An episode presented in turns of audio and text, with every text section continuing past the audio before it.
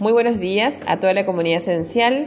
Te invitamos a desayunar con las novedades laborales y económicas del día de hoy.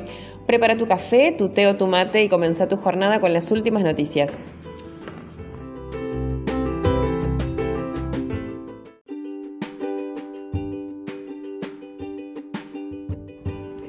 La AFIP publicó en su página web los valores de aportes, contribuciones y RT para los empleadores del personal de casas particulares. Deberán ingresar mensualmente por cada uno de los empleados los importes que, de acuerdo con las horas semanales trabajadas y la condición de los trabajadores activo o jubilado.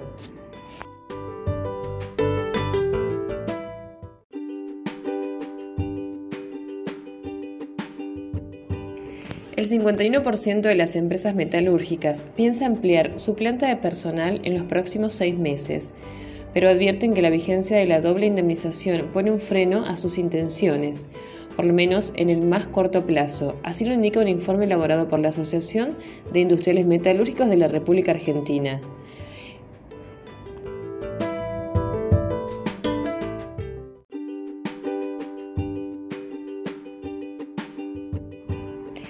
La presente colaboración tiene por objeto el análisis de la responsabilidad solidaria de directores y administradores, regulado en el Código Fiscal de la Provincia de Buenos Aires.